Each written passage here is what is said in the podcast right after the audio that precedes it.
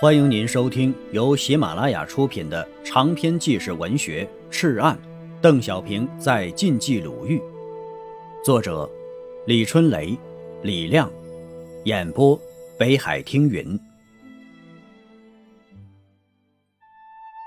第六章，太行山根基，第七节。一九四三年初啊，春荒继续蔓延，秋收无甚指望。幺二九师边区政府为鼓励生产自救、控制灾情，毅然决定克服一切困难，紧缩一切开支，除发放大量救灾粮、救灾物品之外，拨出一百六十余万元巨款，用以工代赈形式开凿张南大渠。当时啊，这是一个天大的工程。每天傍晚呢，邓小平都要走出司令部，到村外的河滩上散步。走在窄窄的石板小街上啊，一路可以看到那些粗粗糙糙的汉子们都蹲在自家门口，一手托着一个硕大的粗粗糙糙的盛满野菜的大碗，一手举着一个粗粗糙糙的糠饼子，吃一口糠饼子，喝一口菜汤。赤岸村近来也饿死人了，不时有谁家的门上贴着白纸，死去的大多是老人和孩子。不少人家用不起棺材，就用席子卷住，或用两口缸对起来埋葬。死人多了呀，村民们也不办丧事了，只是家里人嘤嘤哭着，草地上用推车把尸体送到浅浅的坟坑里。去冬无雪，今春无雨，眼看秋苗又是无望。虽然号召各地垦荒，但天大旱，山坡上的种子无法出土啊。仅靠担水浇啊是不行的。赤岸村的北面呢，有一座大庙，庙里跪满了祈雨的山民。山民们把仅有的半碗小米换成香火，在迷雾中哭求苍天开眼呢。这个时候啊，一条民意传到了邓小平的耳中。年前开会的时候啊，河南店民教主任张鹤岭提出了一个引漳水河上山，旱地变水田的想法。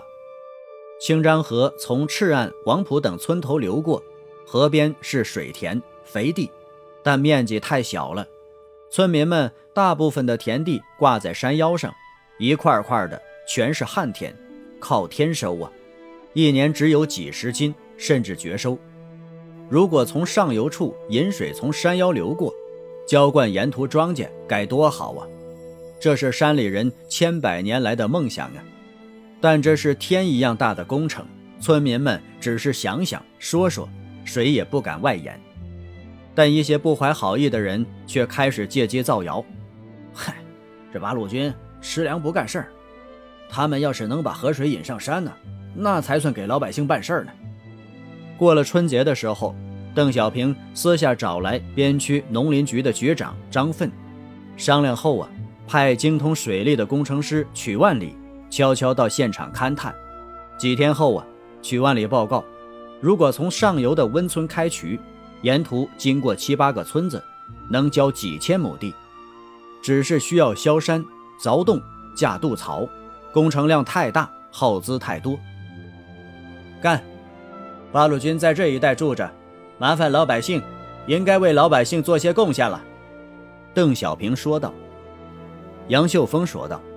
用以工代赈的办法修渠，既发展生产，又赈救灾民，一举两得呀！刘伯承表示赞同。如果需要，部队也可以出动啊，还可以提供炸药呢。决议就这样下了。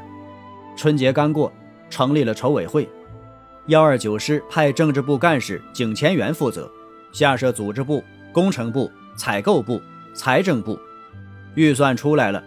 整个工程啊，需要投资一百六十万元，十九万斤小米，炸药八千斤，钢铁九千斤，石灰一百一十万斤，大树一千两百棵。在当时的情况下呀，一百六十万元，这是一个什么样的数字？当时市场上每升小米售价七十多元，投入十九万斤，这是什么样的分量啊？还有炸药。钢铁、石灰、树木等等，这对于极其困难的根据地政府来说呀，是多么大的负担呢？但是啊，刘邓决心如山。很快呀，幺二九师和边区政府发出训令，压缩一切开支，优先保证修渠供应。一九四三年二月二十四日，这项世所罕见的艰巨工程开始了。这是一场在贫困中进行的战争，战争的主角是饥饿的灾民和原始的铁锤、铁钎，他们在用原始的手段向大自然宣战。参加工程建设的，除技术性较强的铁工、木工、石工，来自周围磁县、临县、武安、偏城、黎城等县外，其他的三千人全由各地选举。只有真正需要救济的村民才有资格来干活，分段包工，干一天两斤小米，保证每天兑现。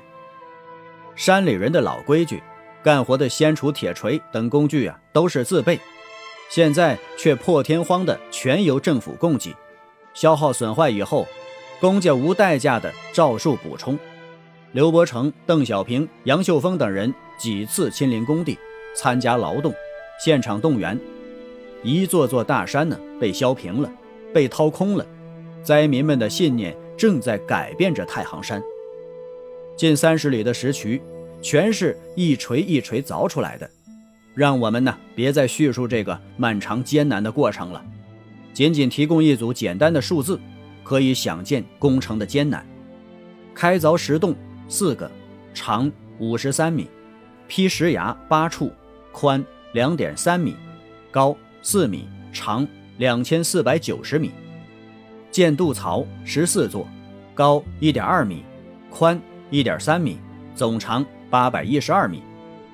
大渠首起清漳河上游的下温村，流经王浦、赤岸、会里、岩头、河南店、南庄、次村等八个村，全长近三十里，沿线放水口十四个，可浇地六千余亩。共用资金一百一十六万元，小米十九点五万斤。一九四四年四月五日，大渠通水，渠道开成后啊，张南八村的六千亩旱田变成了水浇地。按当时每亩每季增产两百斤计算，一年该增产粮食多少斤呢？能计算的是产量，不能计算的是感情。自从这条大渠开通之后啊，刘邓和八路军的形象已经彻底与太行山融为一体，成为山民们相依为命的靠山了。至今呢，这条大渠仍然一如既往地灌溉着这片土地。